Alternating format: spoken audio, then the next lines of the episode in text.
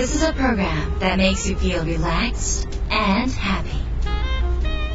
Now it's time to open. What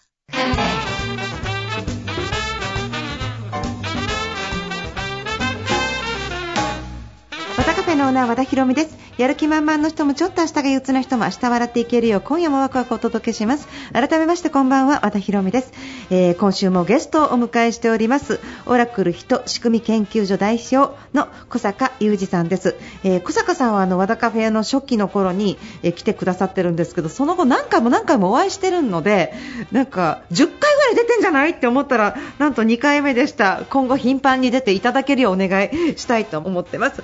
で私私はあの小坂さん私がまだ本当に若くてもう本当営業ばって頑張ってる時ですね。まだ本も出してない時ですね。に小坂さんの1冊目の本に出会ってもう感銘を受けるわけですね、こういう人がいるんだで考え方がすごく共感した、その時は似てるっていう風な言葉がちょっと出てこなかった、ただすごい魂が震えて、この人すごい素晴らしいなって思って、そしたら私も本出すようになって、え10年後ぐらいにお会いするわけですよね。でそしたらなんか同じワクワク系ということが判明したんです。意味わかんないですよね、今これ聞いてる方ね。でも同じ、なんていうの、共感ポイントが一緒。えーわかりやすい言葉で言うと、類友。そういうような、なんか似たような人で、そうすると小坂さんの周りに集まってらっしゃるお客様も、私の周りに集まってくださるファンの方も、みんなやっぱり似ている。そんな中で小坂さんがこうワクワク系。ワクワク精神っていうふうにこう言ってくださってるんですね。で小坂さんはあの、まあ、あのたくさんの企業をサポートされているとても偉い方でたくさんの肩書きもお持ちなわけですが今日はそのざっくばらんにですね小坂さんの世界をちょっとお聞きできればなっていうふうに思ってます和田博美の和田カフェどうぞ最後まで楽しんでってください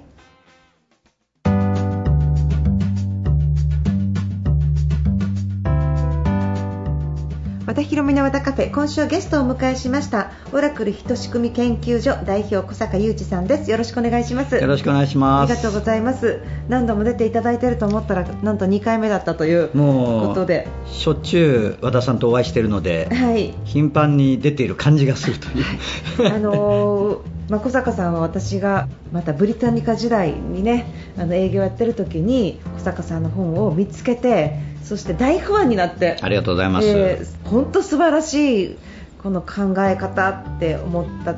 で今思うとあのワクワク系として同じものを見つけた喜びだったんだなって。あー。なんかあこの人私なんかこの人の考え方むっちゃ共感するっていうあの感じがやっぱたんですね20代の私に。あの同じ種族。同じ種族。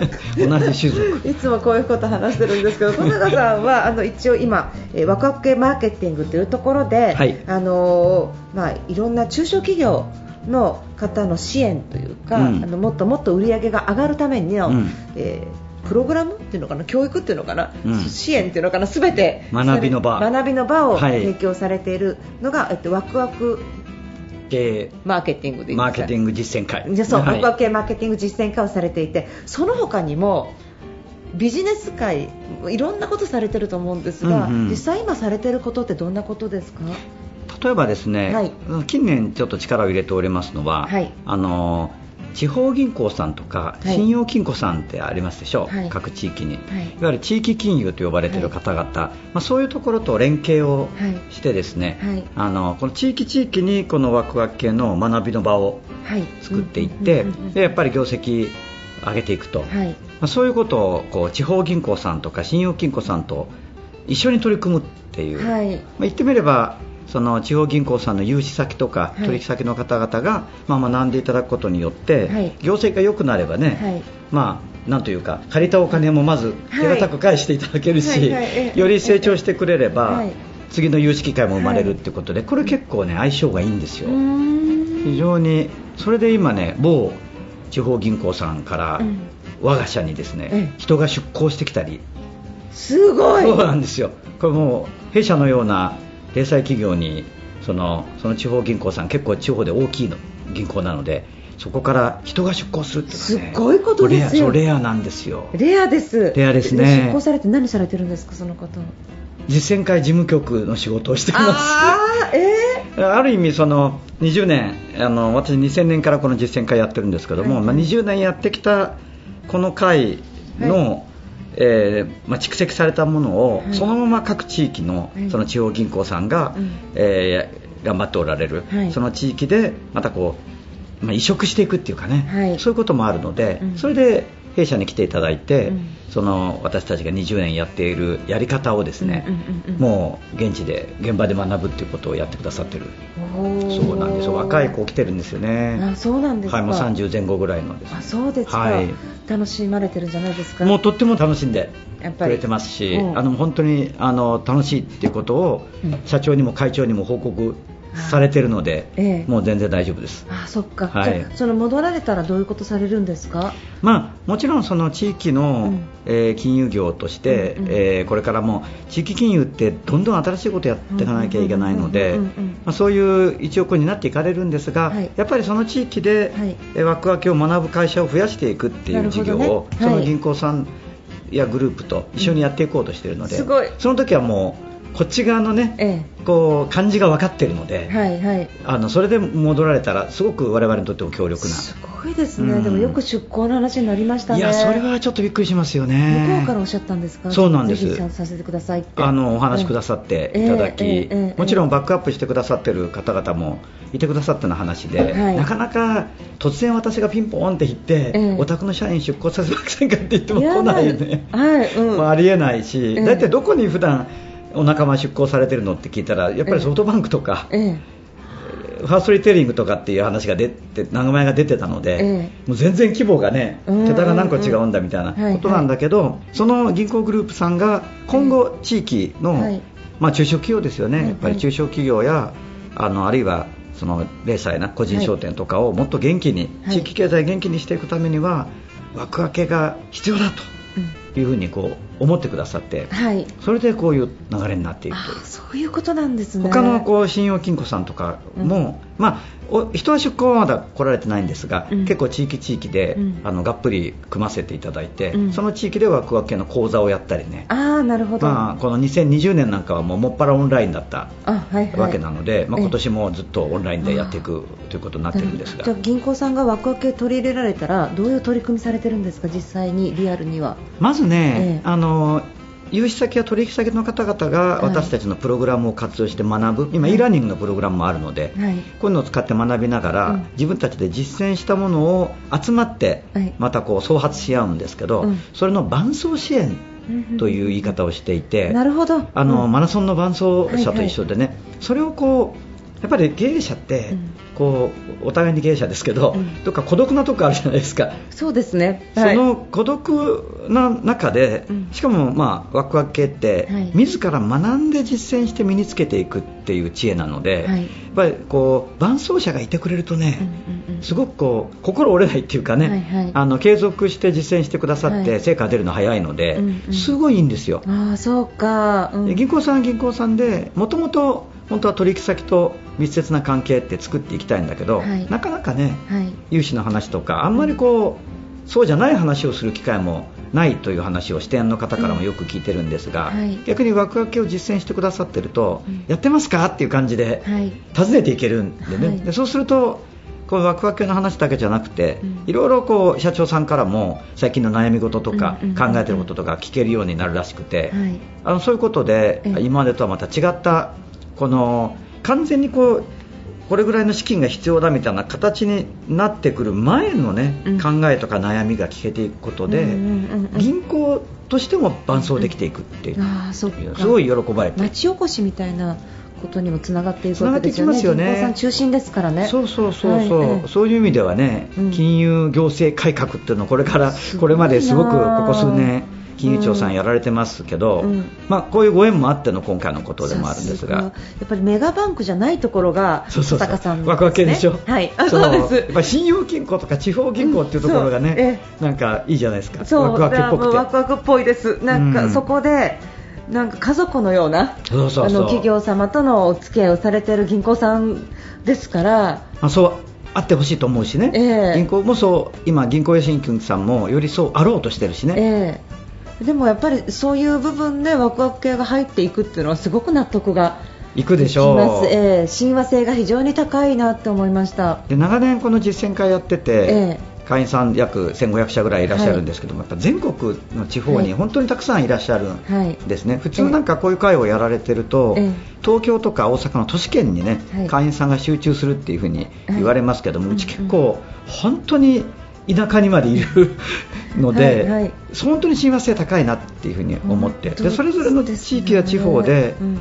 なんかこう輝くはい。地上の星になってるもんですから、みんな、そういう人たちが増えていくと、うんなんかその町その町がハッピーになっていくじゃないですか、はい。そういう感じですよね、これをなんかやっていこうと。早く仲間に入れてください。いやいや、もう一緒にやりましょうよ、いろいろと。やる気満々なんですよ、小坂さんが忙しくって、いやい私は小坂さんからのラブコールをもうずっと毎日のようにこう声焦がれながら待ってますよ。なんかやっぱ商人、商売人、まあ、私はもう商売っていう言葉を好んで使う、ビジネスってあんまり使わないんですけども、はい。商売、はい。で商売人の人たちって、ええ。あのやっぱりこう厳しい時代でしょ。う、はい。特に2020年、2021年とこの流れの中で、はい。コロナがあるじゃないですか、うんうんでコロナがなくても、はい。日本経済っていうのは人口減少社会ですか。ら厳しいじゃないですか、はい。はい。でそういう中で商売やっていくって、ええ。やっぱりねこう要点にしていかないといけないんですよ。そうですね。思考を。はい。でそれをそういう思考でもってえ。元気にはい。明るくはい。しんどいんだけどえでも元気に明るく商売やっていくとええ。実際その商売が輝いていくんですよ。はいはい。そうするとお客さんファンがついてくるしね。はい。そういう循環を全国各地に作んないといけないと思ってるんですよまあね心が元気になってワクワクするんですよね。そうなんですそれがないとダメですよね。うん、やっぱりこの眉間にしわ寄せギリギリしてるところからは創造的なものって生まれない。特に今の時代も逆に想像力が低下してるってことですよね、想像力。まあ、本当にね裏腹に、うんこの、特に、まあ、私がお付き合いの深い中小企業とか、うんそのスモールカンパニー個人商店とかね、はいそういう方々ってこの大きくやることによって生まれる競争力ってあんまり持っておられないから、はいやっぱりまあ私がよく会員さんに使う言葉で言うとこう尖っていかないといけないわけですよ。はい。とんがって誰かにとってはとってもすごい価値はい。っていうものをそこに作り出していっていくと、まあ、非常に具体的な話を会員さんの話をすると、うん。その愛知県の小さな町で、はい。あのハンバーグ屋さんやってるうん。会員さんがいるんですけど、はい。その方はね4年ぐらい前に会員になられて、うんうん。まあその頃はかなりもうダメで、うん。まあ、心が一番すさんでて本人曰く、はいはいはいはい。で結局店もやっぱり良くなくて、うん。それでもう店閉めるみたいなね、うん。心理状態だったのが、まあ、4年ですごい輝く星になって、うん。なんとねファンファンクラブを今作ってるんですけど、ファンクラブがあるんですよ。実際お客さんが入りますって言って入るという類のファンクラブなんですけど、うん。あの噛み砕いた言い方をするとねもう去年その2020年うんにうん。1万人を超えたんですよ、へー。そんな小さな町でうん1万人もファンクラブできたらね。相当です。もう相当でしょう、うん。それぐらいやっぱりとんがった価値がもちろんハンバーグ美味しいんだけど、うん。それだけじゃなくて、うん。うん。お店で得られる体験全体がね、まあとん。がってるわけですよ、うん。そうするとそこにファンがついて、1万人もいるとねなんかもうコロナき来たんですけど関係ないわ。関係ないね。ですね。うん。全然関係ない、これだなと思う。まあ1万人みんな作んないとダメだよって言ってるわけじゃないんだけどまあ、具体例としてね。やっぱり応援っていうねその新しいビジネスの中で人が人をやっぱあのクラウドファンディングもそうですけど、うんうんうん。応援していくっていうことに、まあ、お金が動いたりとかうん。していくんだなって思いますね、ワクワク系ってそういう感じなの。支え合うとか。そうそうそう、ええ。なのでもうお客さんもはい。自分ごとやね、はいそのお店のことが、はい。ですからそのお店って面白くてその入会すると最初小さなバッジがもらえるんですけど、うんうんうん。まあバッジがたくさんあって、ええ。通うたびにバッジが増えていくんですよ、うん。でだんだん皆さん検定受けたり、はい。そのお店の、うんうん、最後は小論文書くと、うん。最高位のバッジがねハンバーグのバッジ。あまあそうその店の店の、ねええ。ハンバーグ店のバッええ。ジなんですけど、ええオリジナルの,、はい。あのもらえるんですよ、はい。でもそういう人たちってもうみんな、うんあの今あの和田さんおっしゃったように、うん。その客というかね応援者というか、はい。自分ごとというかね、はい。まあ、境ないねほとんど。はい。でそういうふうに支え合ってはい。えーいくっていうのが一つこれからの商売の姿だなってすごい思う、ああそうですね。うん、でももうやってる人がハッピーですわ。うんうんうん。それは、うんうん。でも楽してるわけじゃないんだよね、うん。ものすごい考えたり、ん。それから失敗と称されるものだったり、ううんまくいかないことがないわけじゃないんですよ。はい。だけどまあ要点ですからね。彼ら本当に、うんそうですね。転んでもただでは起きないですからね。もう。要点思考してる人は。そうそう、はい。コロナの時もね、はい。まさにうちの会員さんたちはそんな感じだった。ああみんな元気だった。あの例えばねちょっと具体的な話だけどあの緊急事態宣言が昨年4月に出ましたでしょ、はいはい。でその時にこれ会員さんでもさすがに心折れるんじゃないかって心配して、うん。ほぼ毎日オンラインミーティングやったんですよ。うん。で、おまあ、百何十人ぐらい毎毎日のように集まって、うん。と誰かがへこんでるんだけど、うん。誰かが元気なんですね。はい。でその元気だった人がまたなんかやっぱりちょっとコロナではい。4月下旬なんかあって、うん。またちょっと落ち込むんだけど、はいここの間落ち込んでた人は要点してるもんだから、うん。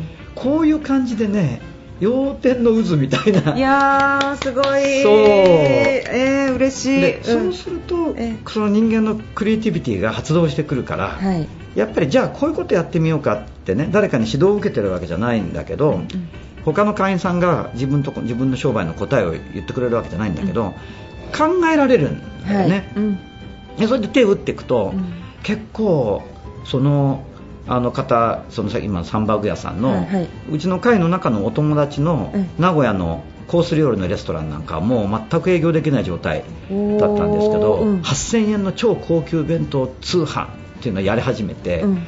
まあ、その4月5月にめちゃくちゃ注文入ってすごい、うん、よかっだからそたのファンがいるからそもそもね、ファン作りやってたから、うん。まあ、そういう人たちからものすごい注文入って、うん。それでなんとほぼ営業してないのに前年比150ぐらいになったりとか。そういう状またそれを見て誰かがこう要点していくわけですよ。落ち込んでる場合じゃないなみたいな。いや本当ですよ。落ち込んでる場合じゃないですよ、落ち込んでる、る場合じゃないんだよね、ええええで落ち込むとやっぱりその創造的な思考って止まっちゃう。うんはい、うんうんうん。と、はい、やっぱりこう巻き込まれていくっていうかなまさにコロナ禍っていう言葉がね、うんすごい昨年使われ続けましたけど、はい。い、わゆるコロナ禍なる災いに巻き込まれちゃうんですよ。あすごい巻き込まれちゃう。うん。巻き込まれちゃう、ーうんうん。でこれがその売り上げがね、うん。なんかこう何兆円みたいな会社だと、うん。やっぱり社会の出来事に巻き込まれるんだけど、うん。あるいは航空会社とかね、やっぱり飛行機飛ばないわけだから、はい。それは巻き込まれちゃうんだけど、え。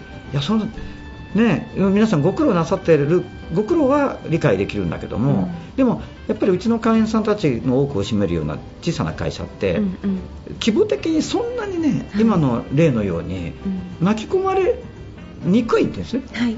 本当は、うんうん。で全然巻き込まれてなかったりするの飲食業でも。はいはいはいはい。なんだけど不思議なことかもしれないですけど、差やっぱりですねうん、大きな差ですよね、だからこうよそから見たらたまたま運が良かったとか、なんでみたいな言い方とか、なんかそういう感じのことじゃないですか、確かに。そう言われちゃうなぜかっていうと、自分も一生懸命頑張ってるのに隣だけ儲かってたりするとなんかこう不思議ですしね。うん。でもその根本にはちゃんと理論があって小坂さんなりのなりっていうかワクワク系マーケティングの仕組みっていうものがしっかりうん。あるからそれができてるんだけど分かんない人は分かんないと思うし価値もまたちょっと価値観もまたちょっと違いますよね。そうなんですよね、うんうん。結構ね会員さんたちやっぱりこのコロナ禍でもすごく元気な人多かったので、はい。同業から聞かれるって、はい。おたくそんな業績いいのとか、はい。でみんな見せるんですよ。惜しげもなく、ええ。こういうことやってるこういうことやってる、うん。こういうところで勉強してる、はい。でもねやっぱりそれを聞いてなるほどちょっと俺も俺やってみていいかな。これ貸してもらっていいかなっていう人はほとんどいない。なんです。分かりますそれ。こですよね、ええええ分かります。あの和田さんにも時々遊びに来ていただくあの私どもの会の会員さんに MVP を表彰するパーティーあるじゃないですか、あそこの何年か前の MVP は、うん。自家製漬物製造小売業なんですよ。で自分のお店会社で、ものすごい種類の漬物をつけて、うんうん。自分のところで売ってるって、うん絶滅危惧種なんですって。ももう東京で彼が知る限り自分のところだけかもう一社ぐらいっていう非常に効率が悪くそうそうそうコストがかかる。かかる。手間もかかる。コストかかる手間もかかるしかし単価は安いという。そう。もう絶滅しちゃったんでね。はいえだけどえそうなの？って思うじゃないですか、はい。そんななんか楽しそうなうん。ものが世の中からなくなるの？っていうね、え絶対知ったら欲しい人たくさんそうなんですそうなんです、はい。だからそれってやっぱりもったいないよね、はい。そういう美しいものがはい。世の中からなくなっていくっていやっぱりだからあうことは、の刈り取りされて。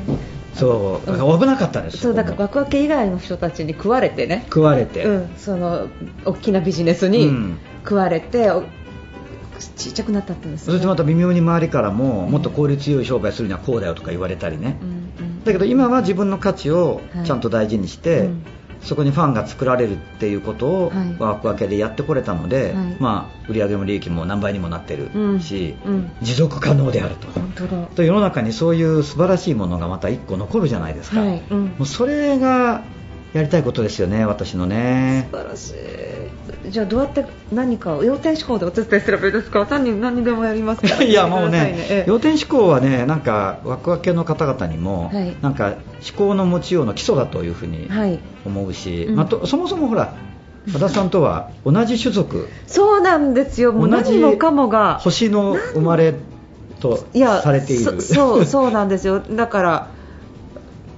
なんか根本の考え方が一緒。そうですね。やってることやアプローチは違うかもしれないですけど、はいうん、でお互いにまたこう育ててきてる、はい。そのやってることやアプローチが異なってそれがデコとボコでね、はい。うまく噛み合うところがすごくある。いやー楽しみです。ええ。もうと非常にね今年はね、ええ。ちょっと一緒にいはい。ろいろやっていきたいし、うんまあ、先ほどのね、うん。全国各地のうん。銀行さんとか信用金庫さうんん。の先にも、ええ。たくさんの方々が、ね、中にはやっぱり自分たちのいいものをなんか別の価値観で封印してね、はい。苦しんでるような方もいたり、はい。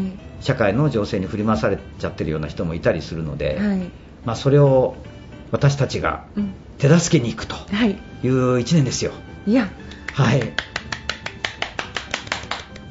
ということはもう逆に言うとあのコロナの状態を味方にしちゃうぐらいなそうですね。ね。うん。やっぱり確かにこれによってしんどいことはいっぱい起きてるんだけど、はい。でも世の中の流れなんでね、ええ、波ね。えが波に乗るええ。という、はい。まあ、これも要点じゃないですか。本当ですね。本当に。コロナの波に乗るえ、そうですね。とことだと思う。世の中の変化は加速しているけれども、うんうん。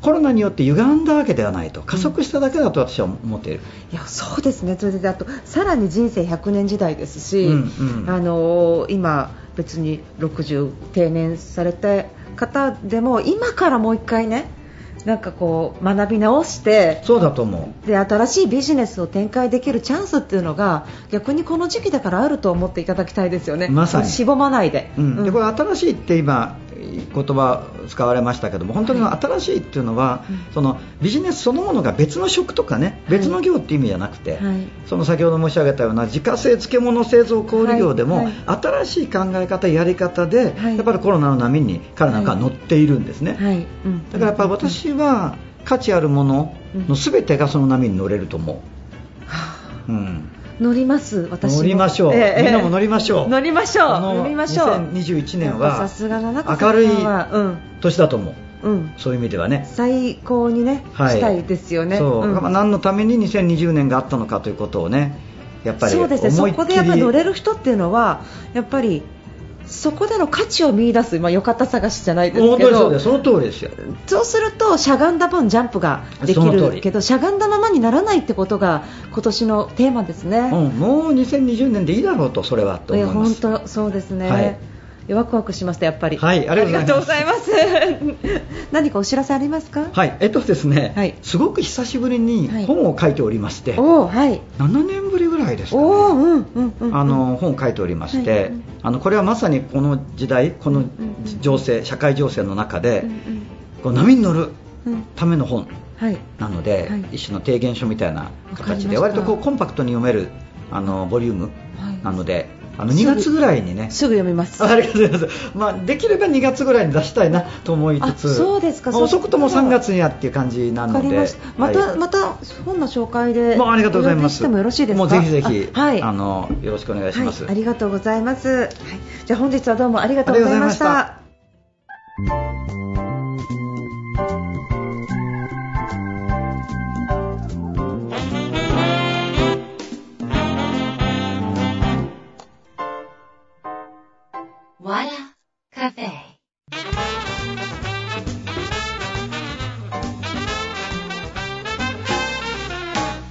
和田博美の和田カフェいかがでしたか、えー、今週はオラクルひとしくみ研究所代表の小坂雄二さんをお迎えしました、えー、やっぱりさすがね話をしてると、えー、分かる分かる分かるってもう本当になんでしょうかね。あの女性の共感トークの場みたいなねあの反応してしまいましたがこれねあの嘘で言ってるじゃなくてマジ本当に心の底からあやっぱりそうだな、そうだなってこの思うこと。要は小坂さんとお話ししてて何一つえそう？って思うことがないっていうのがやはりこの根っこで同じ部分が非常に多いんだなっていうことは、まあ、今日改めて感じましたで小坂さんですが7年ぶりに本を出版されるそうで2月もしくは3月頃の出版予定で今あの動かれています。というか来月？とかも再来月っていうことになるんですがそういう状態であるにもかかわらずまだタイトルがっておっしゃってたのがまあワクワク系ってことだと思うんですよね。そのなんかほわほわほわほわしながらされてる感じがワクワク系なんですよ、これが。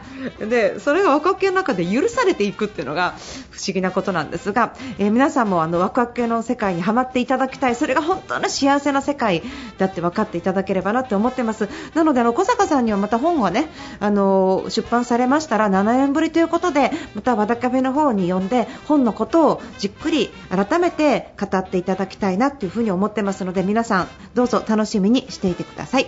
番組では皆さんからのメールをお待ちしております。アドレスは和田アットマーク FM 富士 .jp wada.fm 富士 .jp になります。またこの和田カフェはロサンゼルスにあるラジオ局 TJS ラジオでも放送しています。ロサンゼルスにお住まいの友達にもぜひ紹介してください。